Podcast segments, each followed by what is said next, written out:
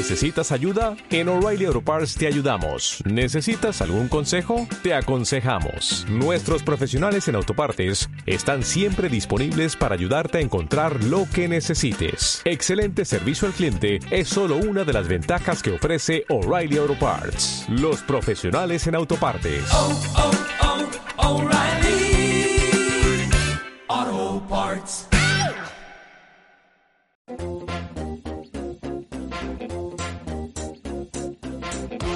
Esto es Visión Global con Gema González.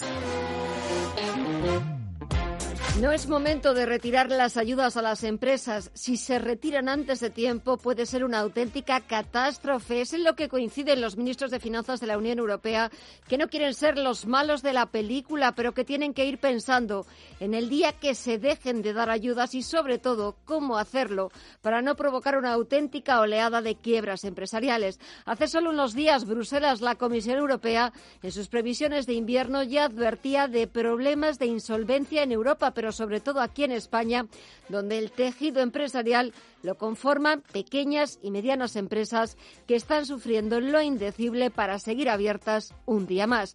Entre tanto, este lunes no contamos con la referencia de la bolsa más importante del mundo, de Wall Street. Es festivo en Estados Unidos, se celebra el Día del Presidente, pero sí tenemos referencia de las principales bolsas latinoamericanas. Y de las principales, solamente el Merval argentino está registrando caídas del 0,36% en los 51.466 puntos. Está subiendo el Bovespa un 0,11% por encima de los 119.400 puntos. El IPSA chileno también repunta cerca de medio punto porcentual en los 4.620 puntos y el IPC mexicano también suma un 0,14% en los 44.260 puntos. Echamos también un vistazo y nos interesamos por el mercado de materias primas, el mercado de divisas ¿Cómo empiezan la semana el euro y el petróleo? Pedro López Fontaneda, buenas noches. Muy buenas noches. Pues se impone el verde. El euro ahora mismo está subiendo un 0,11%, se vende a 1,21. La libra, por su parte, a 1,39 dólares, está subiendo un 0,4%. En cuanto a las materias primas, vemos como el barril de Brent está subiendo más de uno y medio, más de un eh, punto y medio. Se vende a 63,23 dólares el barril y el West Texas de referencia en Estados Unidos a 60,13, también subiendo más de un punto porcentual. Terminamos con el oro, que está bajando hoy, es la única que está bajando, un 0,24 se está dejando y se vende a 1.818 dólares la onza. También estamos viendo caídas, parece que se está tomando un pequeño respiro algunas de las principales criptomonedas. Cuéntanos cómo están en tiempo real el Bitcoin, el Ethereum y también el Ripple. Pues sí, como decías, un pequeño respiro el Bitcoin tras rozar los 50.000 dólares durante este fin de semana y el domingo llegó a tocar máximos de 49.714 dólares, cuando en diciembre pasado alcanzaba solo los 20.000. Vemos ahora mismo que está subiendo nada, un 0,02 casi en tablas. Se vende ahora mismo el Bitcoin a 48.721 dólares. Si vemos el resto de criptomonedas, vemos que la única que baja es el Ripple, se deja de un 2,76% da 57 centavos de dólar y el Ethereum subiendo hoy un 1,15 se vende a 1.826 dólares. Pues así están los mercados, este es el tiempo real y buscamos el análisis. Saludamos cuando pasan algo más de nueve minutos de las nueve de la noche a José Ignacio Gutiérrez Lasso, que es presidente de MG Valores. José Ignacio, muy buenas noches. Muy buenas noches, Gema. Bueno, comenzamos nueva semana, no contamos con la referencia de Wall Street, tampoco de la bolsa china. Están celebrando el año nuevo lunar, el año del buey, a ver si consigue traer algo de, estabilidad y de, firmeza. Despedimos el año de la rata, que, va a ser recordado, yo creo, como un año terrible, un año horrible. Y sin esa referencia de Wall Street, tampoco de la bolsa china, ¿cómo se presenta la semana? Bueno, pues la semana, por lo menos en, eh, en, Europa, se presenta yo creo que bastante bien después de que hemos pasado una semana de, descanso, de, ajuste pequeño, ah, bailando en torno a los 8.000 y, y bueno, ya parece que hoy eh, las cosas han empezado a encarrilarse. Y da la sensación de que pueden encarrilarse positivamente durante cierto tiempo por lo menos. Es un poco lo que aventurábamos la semana pasada, que decíamos que bueno, que era el momento ya de empezar a ver pues un poco los cíclicos, hablábamos recuerdo pues de ArcelorMittal, de los bancos, etcétera, y, hoy pues pues la verdad es que han roto hacia arriba. Eh, esos sectores más los en España los sectores turísticos. Es decir Melia hoteles uh, en fin eh, todo lo que todo lo que tiene que ver con el turismo. exactamente sí. ¿Y eso por qué? Bueno, pues simplemente porque estamos viendo que el ritmo de vacunas está empezando a coger verdaderamente velocidad de crucero y que incluso hay noticias positivas de mayor producción de vacunas y de mayor número de vacunas incluso pues para el mes de marzo, abril, etcétera, con lo cual, bueno, pues parece que el horizonte un poco en ese plano se va despejando y, bueno, todo eso son buenas noticias. Luego, por el lado de la banca, por ejemplo, bueno, que está muy castigada y tal, ha habido ya muchos bancos que han empezado a decir que, bueno, que van a retomar el, el dividendo y otros, pues que incluso Además, lo que están haciendo es un programa, por ejemplo, BNP Paribas y creo que BBVA, un programa de recompra de sus acciones propias, con lo cual quedan menos acciones en, eh, el mercado, vamos, o quedan menos acciones en el capital, pero si el beneficio es el mismo, pues automáticamente eso es más beneficio por acción. Y lógicamente si la tendencia es a volver al dividendo o a incorporarse al dividendo, pues eh, será dividendo mayor puesto que es sobre menos acciones, el mismo a repartir por el mismo beneficio. Entonces, son todo noticias más o menos positivas. Y yo creo que bueno que eso es lo que está valorando en estos momentos la bolsa. Noticias positivas. Hablaba, hablabas de los valores cíclicos, hablabas también de valores ligados al sector turístico. Pero ¿y qué me dices hoy de Repsol? Menudo subidón, pero sobre todo gracias claro al subidón que también está registrando ya lo hablamos, petróleo. Ya lo hablamos en, la, semana pasada y es precisamente porque se estaba viendo que eh, el precio del petróleo se está adelantando a lo que es la actividad real industrial.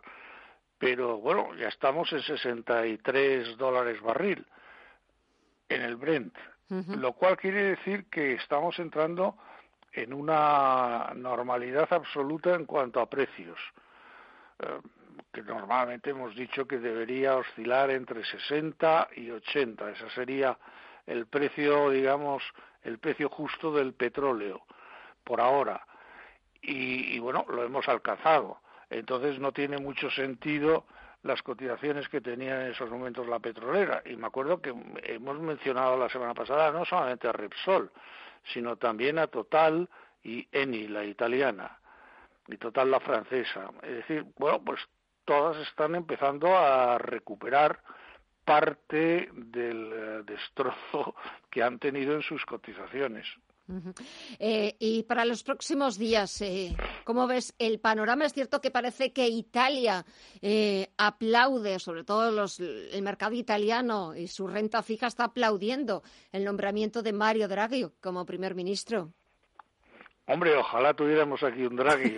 yo también, yo, también aplaudiría, ¿no? Pero, pero bueno, lo nuestro es distinto.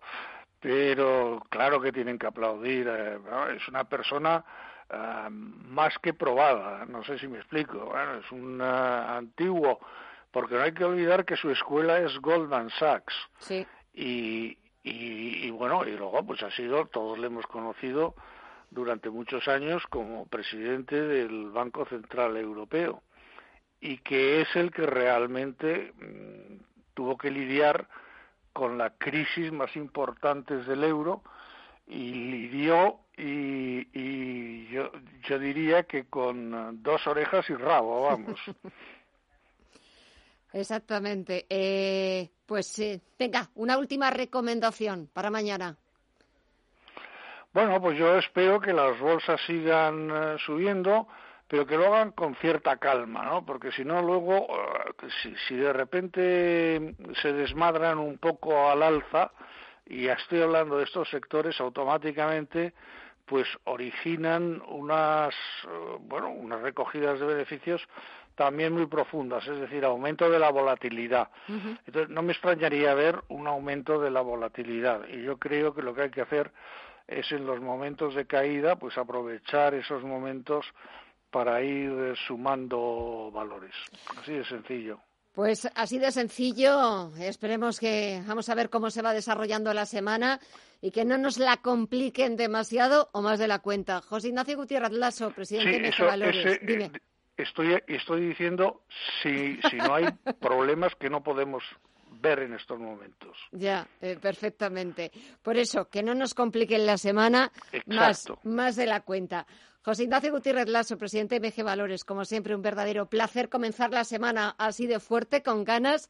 Que pases eh, una buena semana, cuídate mucho y hasta el lunes. Un fuerte abrazo.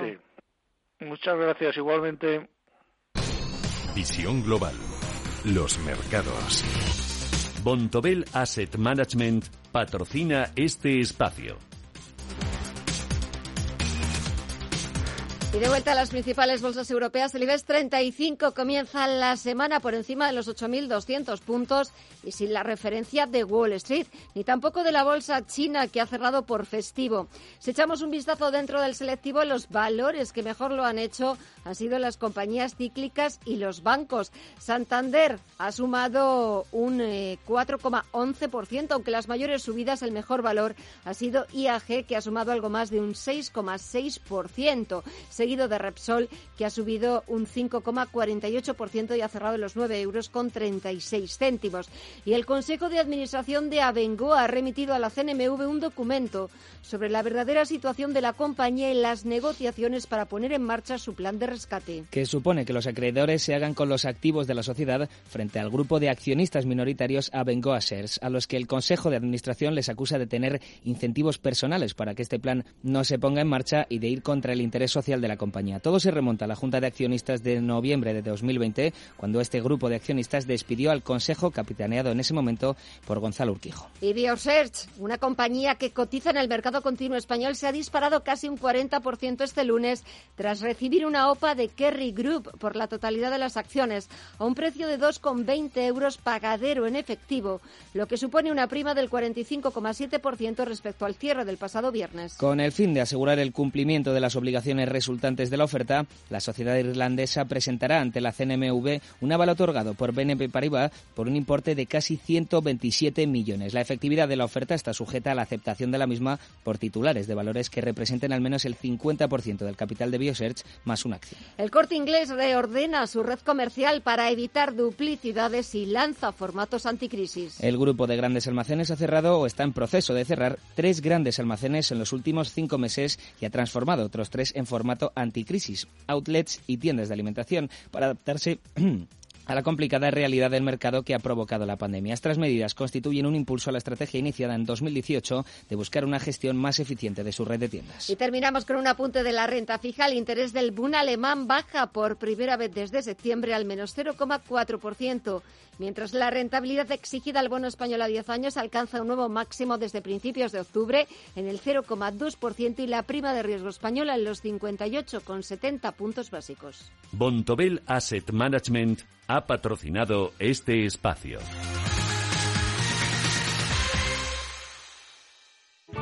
Bontobel Asset Management. Calidad suiza con el objetivo de obtener rendimientos superiores a largo plazo.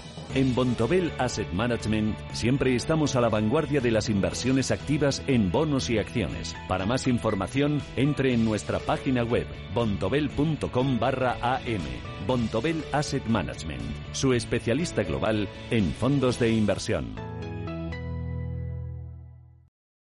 ¿Tu hipoteca está contaminada por el IRPH? Recuperar tu dinero puede parecer complejo. Nosotros en Durán y Durán Abogados sabemos que es posible. Los resultados, un 99,9% de éxito, nos avalan. Contacta con Durán y Durán Abogados.com. El IRPH para nosotros es cosa del pasado. Tenlo presente. Durán y Durán Abogados.com. Mantén sana tu hipoteca. Información internacional.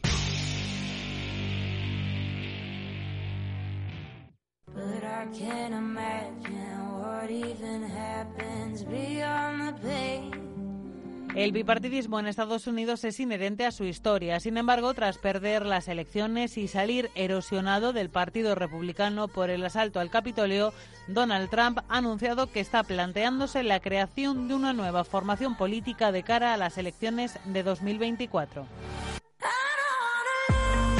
Puede parecer descabellado, pero no lo es, al menos según lo que la gente quiere. Según una encuesta de la empresa de análisis Gallup, cada vez hay más estadounidenses partidarios a la creación de un tercer partido. De hecho, la consultora eleva al 62% de los encuestados los que lo ven necesario porque dicen que el modelo actual no funciona. Son sobre todo republicanos y el 68% piensa que debe liderarlo Donald Trump. Entre los demócratas, quienes apoyan la moción de un tercer partido, son algo menos de la mitad, un 46%. And you are attacking our country.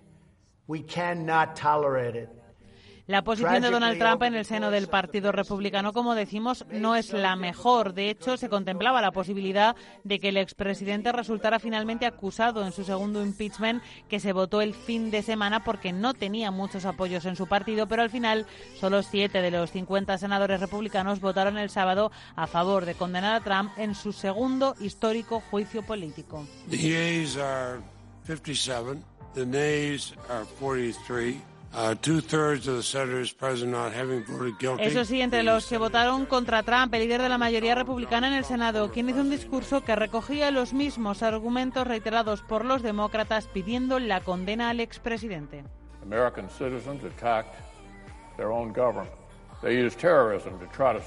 El expresidente, decía Mitch McConnell, fue responsable práctica y moralmente de provocar los sucesos que llevaron a la insurrección.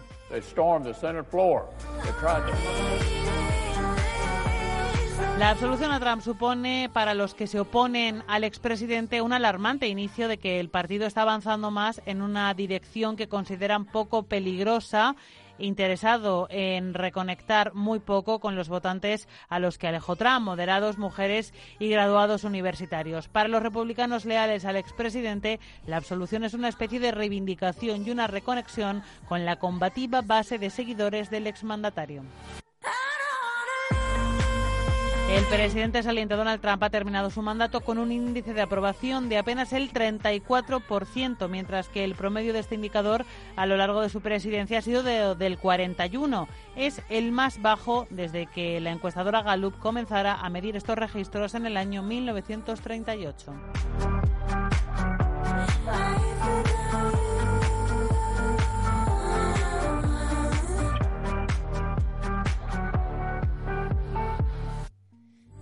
La Hora de Miguel Ángel es un programa dedicado a la salud y la prevención de enfermedades, con un lenguaje claro y sencillo que explica cómo llevar una vida saludable. Todas las noches a la una y media de la madrugada en Radio Intereconomía.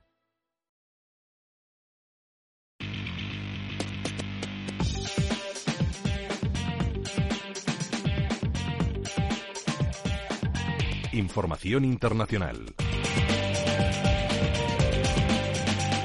Y es momento de echar un vistazo a las portadas de los principales diarios internacionales. En el Reino Unido, The Times lleva las últimas declaraciones del secretario de Salud de Matt Hancock sobre las residencias de ancianos que quieren introducir pasaportes de vacunas para su personal cuando solo alrededor de dos tercios de los trabajadores de estas residencias de ancianos ya han sido vacunados. The Guardian lleva al primer eh, ministro Boris Johnson hablando sobre el plan para aliviar el bloqueo.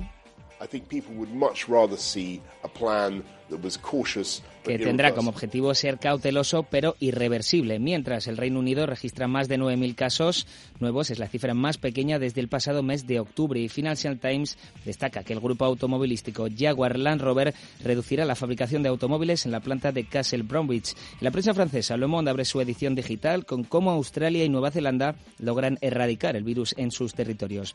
Le Figaro cuenta que el Tribunal Administrativo suspende la reapertura de cuatro museos en Perpiñán y Les Por su parte, cuenta que la propagación de nuevas variantes corre el riesgo de provocar un repunte de las hospitalizaciones. En Alemania, el Frankfurter Allgemeine destaca que la falta de chips está provocando que muchas empresas de automóviles estén reduciendo la producción y el Handelsblatt lleva en su portada la nueva estrategia para Adidas basada en el e-commerce. Terminamos el repaso europeo en Italia, el diario La Estampa actualiza el número de casos, 7.351 contagios y 258 muertos, mientras el sistema de salud avisa que la variante inglesa está presente ya en el 88% de las regiones del país y es necesario incrementar las medidas. Y cruzamos ahora hasta Estados Unidos, donde el New York Times abre su edición digital con el coronavirus. Dice el diario que los suministros de vacunas se quedan cortas y que hay estados que están abriendo lugares de inoculación masiva. En el periódico de la capital, en el Washington Post también hablan de líderes estatales, pero en este caso porque muchos de ellos están desesperados, dice el periódico, por recibir más estímulos. También en este medio se habla de cómo las pandemias durante la historia han contribuido al aumento de los extremismos. En el Wall Street Journal repasan una noticia que dio mucho de qué hablar hace unas semanas, la inversión de cientos de usuarios de Reddit en la empresa GameStop. Desde el diario que muchos inversores apostaron en grande, pero también han perdido en grande y están ahora en números rojos. Por cierto, ahora las acciones de GameStop se cambian alrededor de los 50 dólares, valores muy por debajo del pico que logró a finales de enero, cuando llegó hasta los 325 dólares por acción. Y en Latinoamérica, el Clarín argentino abre con la muerte del expresidente Carlos Menem, conocido por sus privatizaciones y el ultraliberalismo en el país. El Clarín le define como el peronista que le puso nombre a una década. En el Universal mexicano se reanuda el plan de vacunación. Cuenta el diario que el gobierno espera haber inmunizado a 15 millones de personas para mediados de abril. Seguimos en Chile, donde el Mercurio habla de la crisis migratoria del país. Casi un tercio de las denuncias de 2020 han sido por ingresos clandestinos. Y terminamos en Brasil. El diario O Globo cuenta que Sao Paulo ya tiene 25 casos de la nueva cepa brasileña del COVID.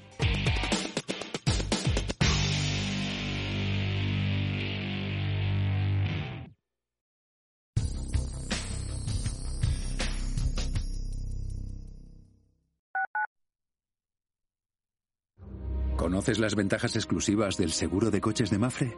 Reparación rápida en centros exclusivos, bonificación familiar, premios por buena conducción, ventajas para híbridos y eléctricos y muchas más. Y ahora con hasta el 50% de descuento. Consulta condiciones en mafre.es. Mafre, seguros de verdad para héroes de familia de verdad.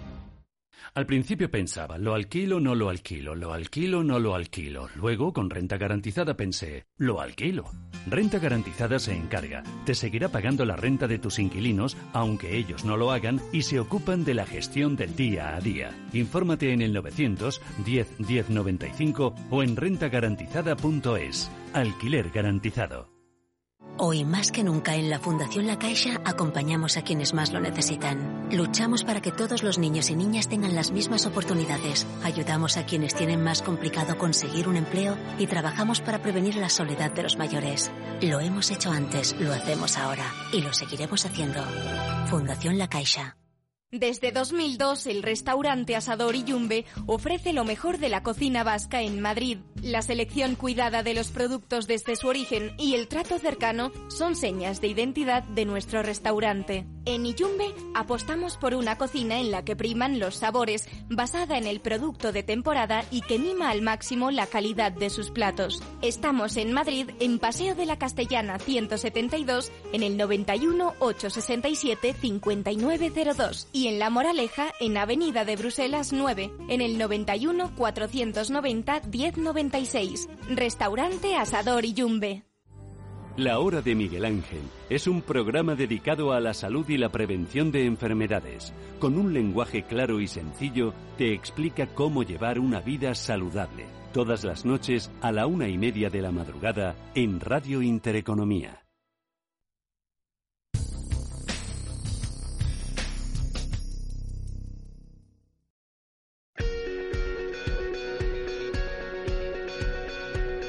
En Visión Global, la entrevista del día. Esta noche vamos a hablarles del nuevo libro de Juan Merodio, es CEO de TECDI y uno de los principales expertos en España, Latinoamérica y Canadá en Management, Marketing y Transformación Digital. Además, también ha sido elegido uno de los top influencers de LinkedIn y uno de los top influencers de 2019 y 2020 por la revista Forbes. Y ese último libro que está en los mercados, que está a la venta, es La regla de los tres segundos, 30 días para convertirte en quien quieres ser. Juan, muy buenas noches. Hola, muy buenas noches. ¿Tres segundos para qué? Tres segundos para amanecer con la mentalidad más positiva, la mayor de las energías, y esos tres segundos al final son los que van a hacer que tu mente y tu estado de ánimo de alguna manera se dirija a tener un día excepcional, ¿no? Porque al final es lo que visualizamos, lo que sentimos, influye enormemente en cómo se desarrolla el día. Solo tres segundos. Solo tres segundos. Al final no es tanto de cantidad, sino, sino de calidad, ¿no? Y estos tres segundos, fíjate que además van alineados con los últimos segundos de la noche anterior, ¿no? Cuando te duermes, porque eso condiciona cómo has pasado la noche y cómo te levantas, ¿no? Esa mentalidad es, fíjate que es algo, hay una, hay un refrán popular, popular muy típico, ¿no? Que es, me he levantado con el pie izquierdo, ¿no? Pues esto diríamos que sería como levantarse con el, con el pie bueno todos los días. Eh, es cierto, Juan, que se ha escrito muchísimo sobre, pues, esa actitud positiva ante la vida, sobre, bueno, pues, eh, creer en nosotros mismos y convertirnos en quien queremos ser. ¿Por qué es diferente tu libro? ¿Qué aportas? Bueno, pues mira, realmente es una, es una metodología, es un método, ¿no? Que son 30 días, que en esos 30 días eh, lo que voy narrando son eh, día a día una serie de ejercicios o hábitos prácticos, digamos, que tienes que ir aplicando. Y básicamente está en, en crearte un compromiso con, contigo mismo, ¿no? Como digo, el título es el compromiso es tuyo y la solución también. Al final es un tema que está en nuestras manos en un momento donde todos necesitamos, ¿no? Cierto grado de optimismo. Y al final, en función de cómo enfoques esos pequeños hábitos, de hecho es un libro que, fíjate, esta metodología la llevo aplicando en mí muchísimo tiempo, ¿no? Y en gente cercana a mí, y estoy 100% seguro que quien lo aplique al 100% y vaya leyendo cada día un capítulo, va a notar una mejora enorme en esos 30 días. Porque sobre todo lo importante es que es un libro práctico, porque es eso, se han escrito muchísimos libros, pero yo creo que a la hora de la verdad lo que buscamos son libros que de verdad sean prácticos, que pongan ejemplos, que esos ejemplos los puedas llevar a tu día a día, a tu vida cotidiana.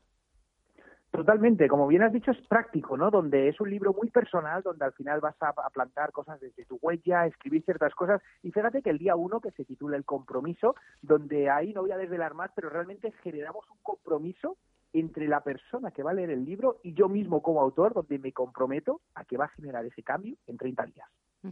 Un cambio en 30 días que comienza con ese compromiso, sigue con el punto, que eso es muy importante, desde el que partimos para llegar al día 30 y ser otro, el nuevo yo.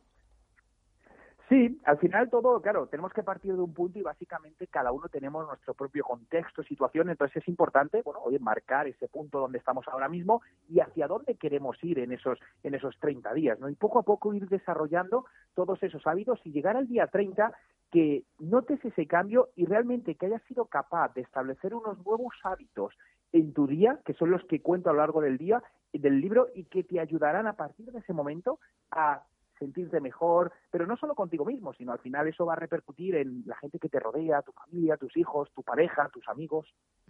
Fíjate, eh, estaba aquí leyendo lo, los capítulos, eh, no quiero que adelantes más de la cuenta, que, podamos hacer spoiler, pero fíjate, eh, me gustan algunos de ellos el enunciado. Por ejemplo, el día 23, ¿por qué no ser extraordinario? La que muchas veces no nos creemos que, que, podamos, que podamos serlo. O, por ejemplo, el día 27, ese detox digital y laboral para resetear. Me encanta lo de resetear cada noche. Sí, y de hecho, fíjate, todos somos extraordinarios. El problema es que muchas veces no, no nos sentimos con la fuerza o, o, o no creemos, ¿no? No, no creemos en nosotros mismos. Y una de las cosas más importantes es creer que realmente eres extraordinario, ¿no? Y cuando te lo crees, lo haces, ¿no? Es como esos días que, que, o esos momentos, ¿no? Donde te miras al espejo, te sientes bien y la gente te ve más guapo, te ve feliz. Bien, es exactamente lo mismo, es buscar esa, esa, ese sentirnos extraordinarios para focalizarlo hacia los demás. Y la parte de detox digital es algo que hoy en día está pues en nuestras manos con los teléfonos móviles y influye mucho, es decir, es muy positivo toda la parte digital, pero siempre y cuando sepamos gestionarla, ¿no? Y aquí es donde hablo de, bueno, mide, entre otras cosas, ¿no? En tu día a día, ¿cuánto tiempo gastas realmente en temas digitales que a lo mejor no son tan importantes como, como muchas veces creemos? La gente que lea tu libro, eh, ¿qué es lo que quieres que aprendan? Realmente lo que quiero eh, es que aprendan una serie de hábitos que establezcan como una rutina más en su vida, igual que tenemos otra serie de rutinas, que nos levantamos y desayunamos, que estos micro hábitos los, los incorporen de una manera natural para sentirse mejor consigo mismos y todo eso redundará en profesionalmente ser más exitoso, tener, eh, estar más feliz en tu entorno familiar, con todo. Al final, eh, la vida depende de cómo nosotros la vemos, la enfocamos y realmente el cerebro y cómo nos sentimos es básicamente la brújula que nos va a direccionar hacia el lado positivo o el lado negativo. Todo está en, nuestra mente, ¿no? En tener una mente rica, pero no hablando de rico de dinero, ¿no? Sino una mente rica en cuanto a positividad y hacia dónde queremos ir. La verdad es que escucharte eh, pues nos da ese, esa dosis de, de optimismo, de, de adrenalina casi corriendo por, por nuestras venas, aunque también hay que reconocer, Juan, que el momento que, que vivimos, que llevamos viviendo desde hace unos meses, es difícil o muy difícil para todos.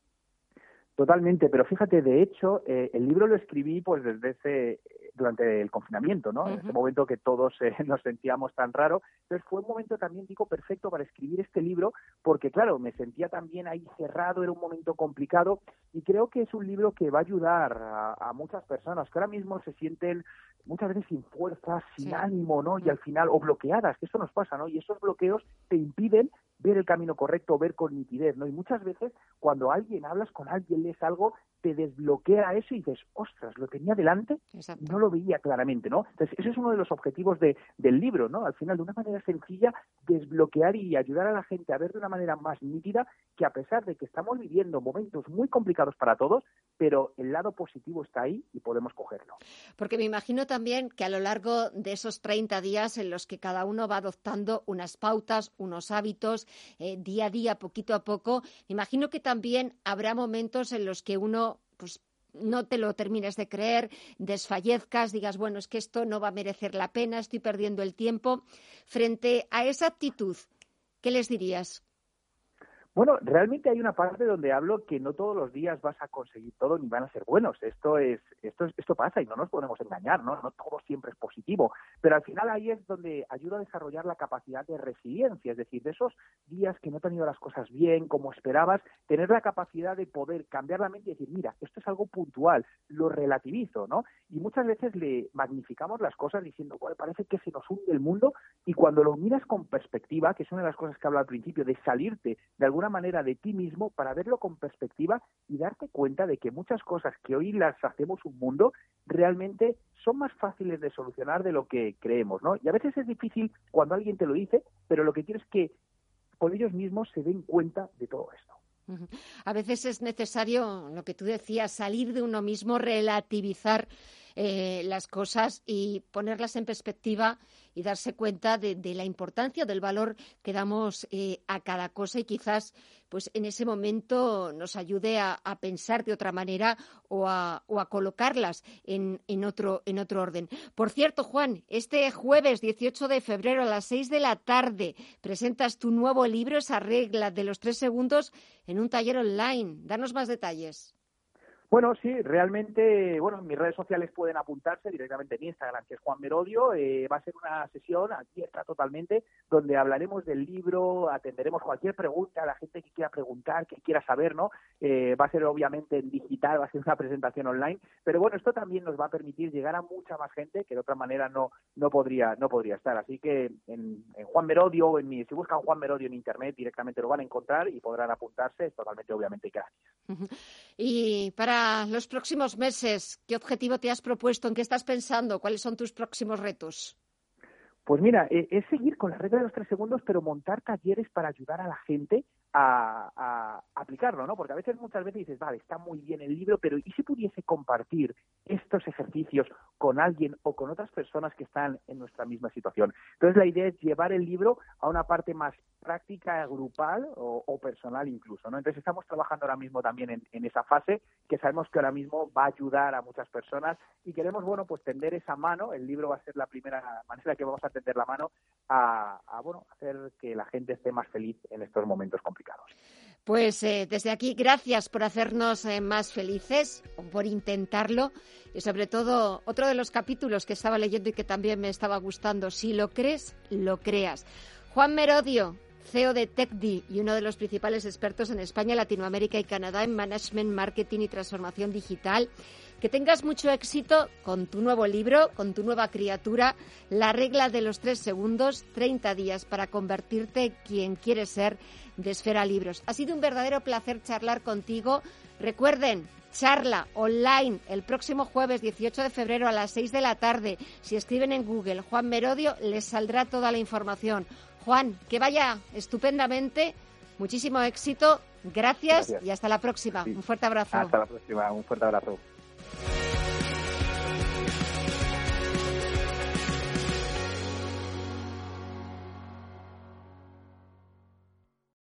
Si mantienes la cabeza en su sitio, cuando a tu alrededor todos la pierden, si crees en ti mismo cuando otros dudan, el mundo del trading es tuyo. Trading 24 horas, un sinfín de oportunidades. Cuando ves la oportunidad, IG. Todas las operaciones conllevan riesgo. 76% de las cuentas de inversores minoristas pierden dinero en la negociación de CFD con este proveedor. Debe considerar si comprende el funcionamiento de los CFD y si puede permitirse asumir un riesgo elevado de perder su dinero. Solo los más rápidos podrán conseguir ofertas increíbles. Hasta un 25% de descuento en todos los televisores OLED y QLED. Y hasta un 25% también en una selección de smartphones. Samsung, Xiaomi, LG, Oppo. Así son las ofertas límite. Solo del 11 al 14 de febrero. En el corte inglés tus compras en tienda web y app. No sé de dónde vamos a recortar más. ¿Sabes lo que es la eficiencia energética? NES te demuestra que sí puedes ahorrar más en energía. En NES son expertos en ahorro y auditorías energéticas. Trabajan con las mejores empresas y al mejor precio. Ellas les avalan. Infórmate en NES.es. Te realizamos un estudio de forma gratuita. Pregunta y contacta en info.nes.es. NES, conviértelo en tu partner energético. En Santander Private Banking queremos agradecer a todos nuestros clientes su confianza, porque gracias a ellos un año más hemos sido reconocidos como la mejor banca privada en España por la prestigiosa revista Euromoney. Nuestro modelo de asesoramiento especializado es capaz de ofrecer a nuestros clientes una amplia gama de soluciones sostenibles y personalizadas con la tecnología más avanzada para continuar siendo la mejor banca privada en España, actuando de forma responsable. Santander Private Banking, el compromiso de ser un número uno. ¿Te interesan los mercados financieros? Descubre el mercado líder mundial en futuros y opciones por tamaño y diversidad de producto en la nueva zona CME Group de ebroker.es. eBroker, el broker español especialista en derivados. Producto financiero que no es sencillo y puede ser difícil de comprender.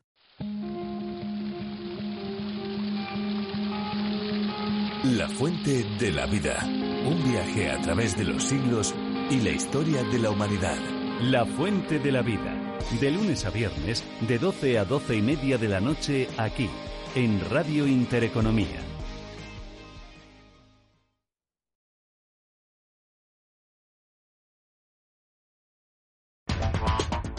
En Visión Global, la tertulia de los negocios.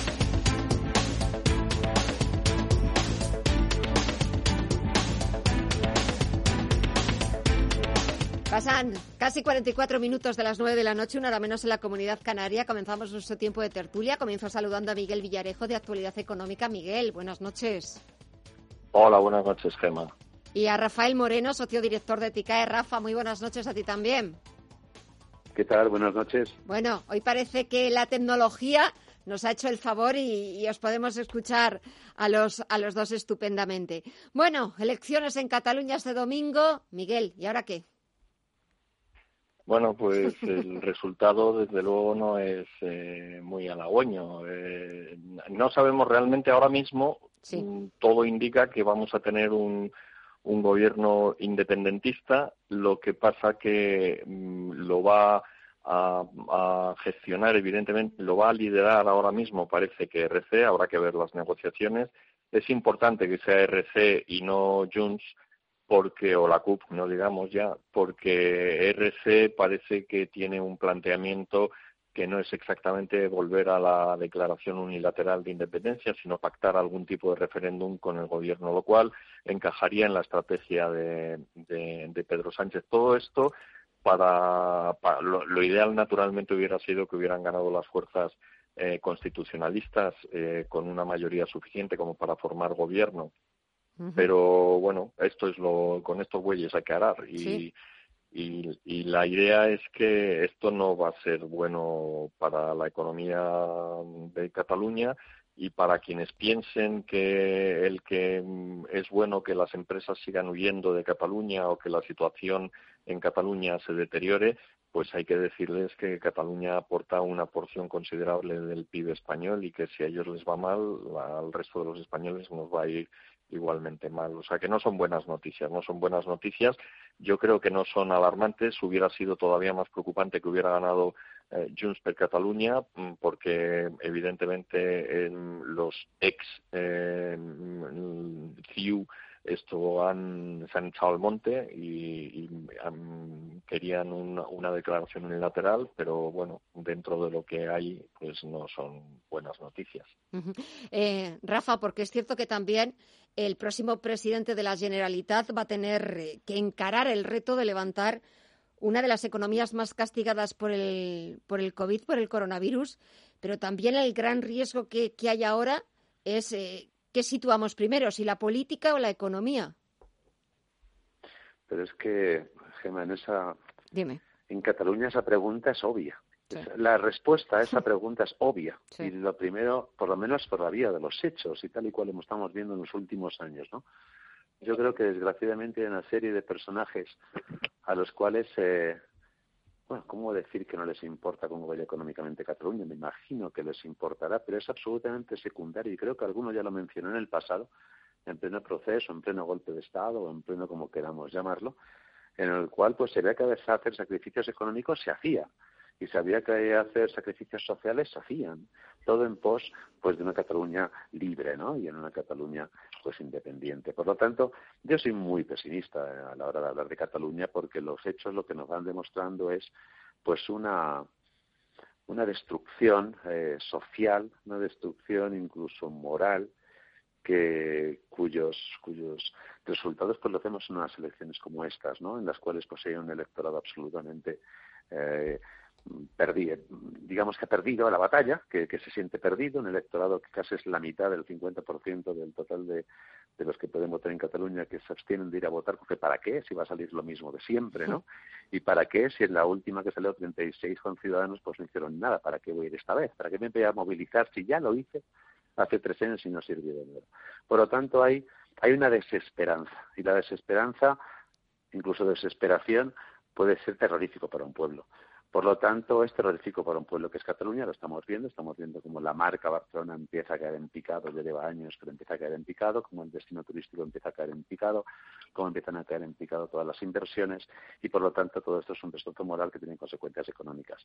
La consecuencia de todo esto, pues que es malo para España, como ha dicho Miguel. Esto no es solo malo para Cataluña, Cataluña es una parte de España. Por lo tanto, esto es malo para todos los españoles. Pero el pesimismo, eh, desde mi punto de vista, yo soy muy pesimista, veo todas las cosas igual, veo que no ha cambiado nada. Hay un matiz, ¿eh? que Junts es, parece que va por la vía rápida y RC parece que como está más con el gobierno en el, gobierno central de España y al lado de Pedro Sánchez, pues parece que el punto de vista de Junqueras es cuando alcancemos mayoría social, que no se ha alcanzado. Es un matiz importante, pero todos seguimos en eh, todo sigue más o menos igual, pero es cierto que como en todas elecciones y como en todo partido, Miguel, hay ganadores y perdedores. Sí, están efectivamente. algunos han metido una costalada espectacular. Es el caso de Ciudadanos, que ha pasado de, del infinito al cero Y bueno, pues, yo creo que, como decía Rafa, yo creo que el votante constitucionalista está absolutamente deprimido. Lo, último que, le faltaba era la, aparición de una sigla más mm, defendiendo o presuntamente la unidad de, de España, como es el caso de Vox, pero que, claro, mm, divide todavía más el, el voto constitucionalista. Mm, a Inés Arrimadas le he oído esta mañana hablar en la radio y quejarse de que probablemente hubiera sido mejor solución eh, formar una sola lista o un frente común. Esto la verdad es que hay que decir que no ha dado muy buen resultado en anteriores ocasiones y yo me imagino que, que tanto Sánchez como ella pensaban que era, que era mejor eh, esto presentarse en solitario. No les ha salido mal del todo la jugada. Uno de los argumentos que ahora se pueden blandir esto para, para frenar las aspiraciones independentistas es que la primera formación de Cataluña ahora mismo es una formación que no defiende la independencia. Y, y, luego los números tampoco salen, dado que con una abstención de prácticamente el, el 50% eh, eso da que, que, ahora mismo, si no llegaban ni al 50% de los votos los, los independentistas, pues tendríamos que solamente el 25% de los catalanes con, con, derecho al voto estarían mm, apoyando una, una presunta independencia o, un referéndum. Pero bueno, eh, una vez más, estas son las reglas de, de la democracia. Si la oposición la leal oposición sigue jugando a dividirse, pues ese es un es una receta para el desastre. Yo pienso que esta mañana se oía mucho criticar a, al PP especialmente y se, y se decía que esto es culpa de, de, Rajoy. Eh, yo pienso que la culpa es de Aznar, o sea, fue Aznar el, el que cortó la cabeza a Alejo Vidal Cuadra cuando Alejo Vidal Cuadra sostenía el discurso que posteriormente iban a enarbolar Ciudadanos y Vox, y si ese discurso se hubiera mantenido vivo en Cataluña, probablemente la situación ahora, la, la derecha o los constitucionalistas no estarían tan divididos como están ahora mismo, sino que estarían detrás de las, de las siglas del PP y al PP a nivel nacional le iría mejor, aunque es verdad que en aquel momento, sin los pactos famosos del que Aznar nunca no, no hubiera conseguido mm. gobernar. Pero, en fin, el de Pablo Casado mm, yo creo que lo que debería es probablemente recuperar el discurso mm, claro y, y anti-independentista y antinacionalista que tenía Vidal Cuadra y que le han arrebatado primero Ciudadanos y luego Vox. Eh, pero, insisto, no, no es Pablo Casado. Pablo Casado está haciendo lo que puede gestionando el, el legado que ha, que ha recibido. Rafa, ¿qué opinas tú? Bueno, eh, dos, dos cuestiones. Quizá, primero, Ciudadanos. Cuánto lamentamos que Albert Rivera pues tomó las decisiones que tomó, ¿verdad? Después de haber defendido lo que defendió durante tantos años y haberlo hecho bien en cuanto lamentamos pues pues que se metiera en, en una lucha contra el PP cuando además su alma no era de derechas que todo el mundo a mí cuando me siguen hablando de ciudadanos como de derechas me sigue hirviendo un poco la piel porque de derechas no tiene absolutamente nada ciudadanos es el Partido Socialdemócrata lo habéis diciendo años y la falta de posicionamiento claro pues ha hecho que no haya un gobierno de España con ciudadanos y que ahora se hubiera eh, mejorado la situación en Cataluña. Por lo tanto, lástima de este vuelco de ciudadanos que tiene consecuencias históricas, ¿eh? consecuencias históricas como lo estamos viendo tanto para España como, como para Cataluña como parte de España. Y luego, en el caso del Partido Popular, eh, el votante es muy duro con la falta de autenticidad. La gente es muy dura con la falta de autenticidad en un sentido o en otro. Vimos que Aznar ganó las elecciones con mayoría absoluto, absoluta teniendo autenticidad y uniendo en el centro derecha pues a un alto porcentaje de la población española. A Pablo Casado le falta autenticidad por todos los costados. Cuando él habla de forma mm, tibia, tibia sobre el 1 de octubre, es terrorífico el mensaje que está lanzando. Es decir, uno tiene que ser consecuente con lo que dice, en un sentido o en otro, pero consecuente. Por lo tanto, creo que al Partido Popular le falta esa coherencia interna, esa autenticidad en lo que se dice y esa forma de transmitirlo, que ya es endémico en el Partido Popular. Por lo tanto, muy malas noticias para el Partido Popular, porque le falta ese posicionamiento claro de quién soy, qué hago aquí y para qué sirvo. ¿Y Vox, Miguel?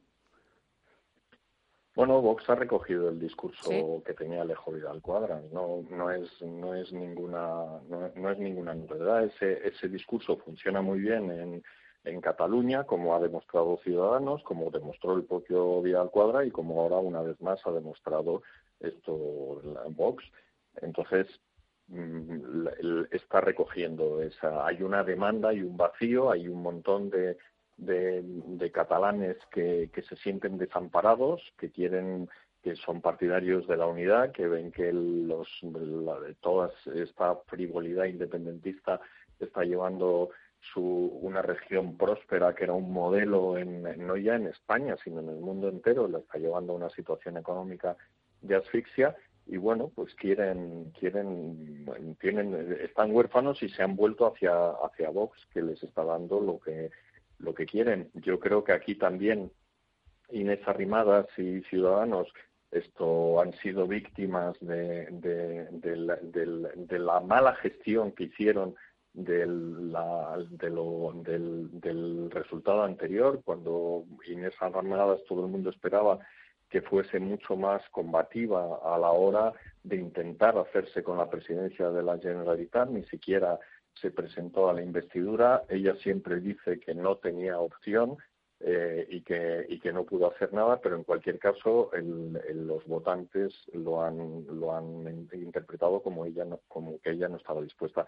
Y el voto a Vox hay que entenderlo como un voto que yo creo que la inmensa mayoría de quienes han depositado en las urnas su voto para Vox sabían que no iba a ningún lado, pero que es una manera de manifestar su protesta, su disconformidad con la situación actual y de decir aquí estamos y están esperando es, el, es eh, en fin son son votantes en busca de, un autor y, y, ese autor no acaba de aparecer Pablo Casado por algún motivo no quiere hacerlo porque esa es la estrategia que ha seguido el Partido Popular desde los tiempos de Aznar. Eh, Inés Arrimadas tuvo la, la, posibilidad, pero no la consumó. Y bueno, ahora le toca a, Vox, no es tanto de mi devoción, pero sí es verdad que, que, ha recogido un mensaje, lo ha defendido muy bien, con unas frases muy populistas y con una campaña muy agresiva.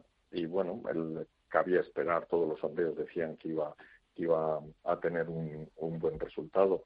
Y ya también, es que no lo he mencionado antes, pero el que ha ganado es ella, ¿no? Y, ahí ya también hay que darle la enhorabuena porque efectivamente el Partido Socialista no ha ganado unas elecciones en Cataluña, esto desde tiempos inmemoriales, ¿no? no sé si las había ganado alguna vez antes, pero mm. pero sí, sí, esto es, es, es un hecho y vamos y vamos a ver si, si él gestiona esa victoria mejor que, que Inés Arrimadas, aunque mucho margen de maniobra no tiene. Rafa. Sí, no, yo lo que yo creo ahí es que eh, que bien maneja el Partido Socialista la, propaganda, ¿no? Y, y, que bien lo hace, porque el efecto ella es absolutamente un desafecto, es decir, ni siquiera el Partido Socialista ha podido captar todo el voto de Ciudadanos. Ciudadanos ganó con 36. Sí con 36.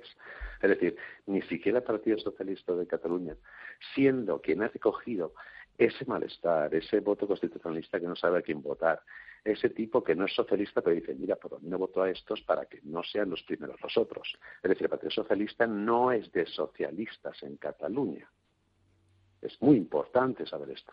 Por lo tanto, para mí ya ha fracasado radicalmente, porque ya tenía que haber aspirado a conseguir los 36 de Ciudadanos y alguno más y sin embargo ni siquiera ha llegado a tener lo mismo que tuvo Arrimadas hace tres años. Es decir, no ha sabido aglutinar a todo el voto constitucionalista que está perdidísimo, que está deprimido, que muchos han votado a Vox precisamente por eso, que incluso el PP ha perdido votos. Es decir, el Partido Socialista en Cataluña ha sido un fracaso con ella, porque ni siquiera ha llegado al potencial que podía haber alcanzado, que tendría que estar por encima de los 40 es decir, más que ciudadanos y teniendo el reposo, el pozo que tenía del socialismo. Por lo tanto, para mí el efecto de ella es un acto absoluto desafecto, no ha cumplido en absoluto ningún tipo de expectativas, creo que ha pagado ser el lamentable en la historia de su vida que ha sido, y el Partido Socialista de Cataluña no ha conseguido el objetivo potencial que podría haber conseguido, por lo tanto, fracaso en ese sentido para mí. Bueno, pues eh, ahí quedan vuestras reflexiones. Veremos lo que sucede en los próximos días porque me da la sensación de que esto no ha hecho más que empezar. Y como yo os preguntaba al principio, ¿ahora qué? Pues eh, me da que eso, que, toca esperar a ver cómo van las negociaciones y a ver quién si Salvador ya finalmente se presenta a la investidura, veremos de dónde consigue los apoyos necesarios o si, como ha dicho hoy Oriol Junqueras, ve a Per Aragonés como el próximo presidente de la Generalitat. Miguel Villarejo, Rafael Moreno, un verdadero placer, como siempre, empezar así la semana. Que tengáis eh, buena semana, cuidaros mucho y hasta la próxima. Un fuerte abrazo a los dos. Gracias. Gracias, un abrazo. Hasta la semana que viene. Y así ponemos punto final a esta primera edición de Visión Global de la semana, este lunes 15 de febrero. Volvemos mañana con más información, con más análisis, pero siempre con los mejores, para darles y ofrecerles la mejor información, toda la actualidad y esa visión global. Gracias, como siempre, por seguirnos, por estar pendientes de Radio Intereconomía. Volvemos mañana a partir de las 9 de la noche, las 8 en la Comunidad Canaria. Hasta entonces, cuídense mucho, gracias y hasta mañana.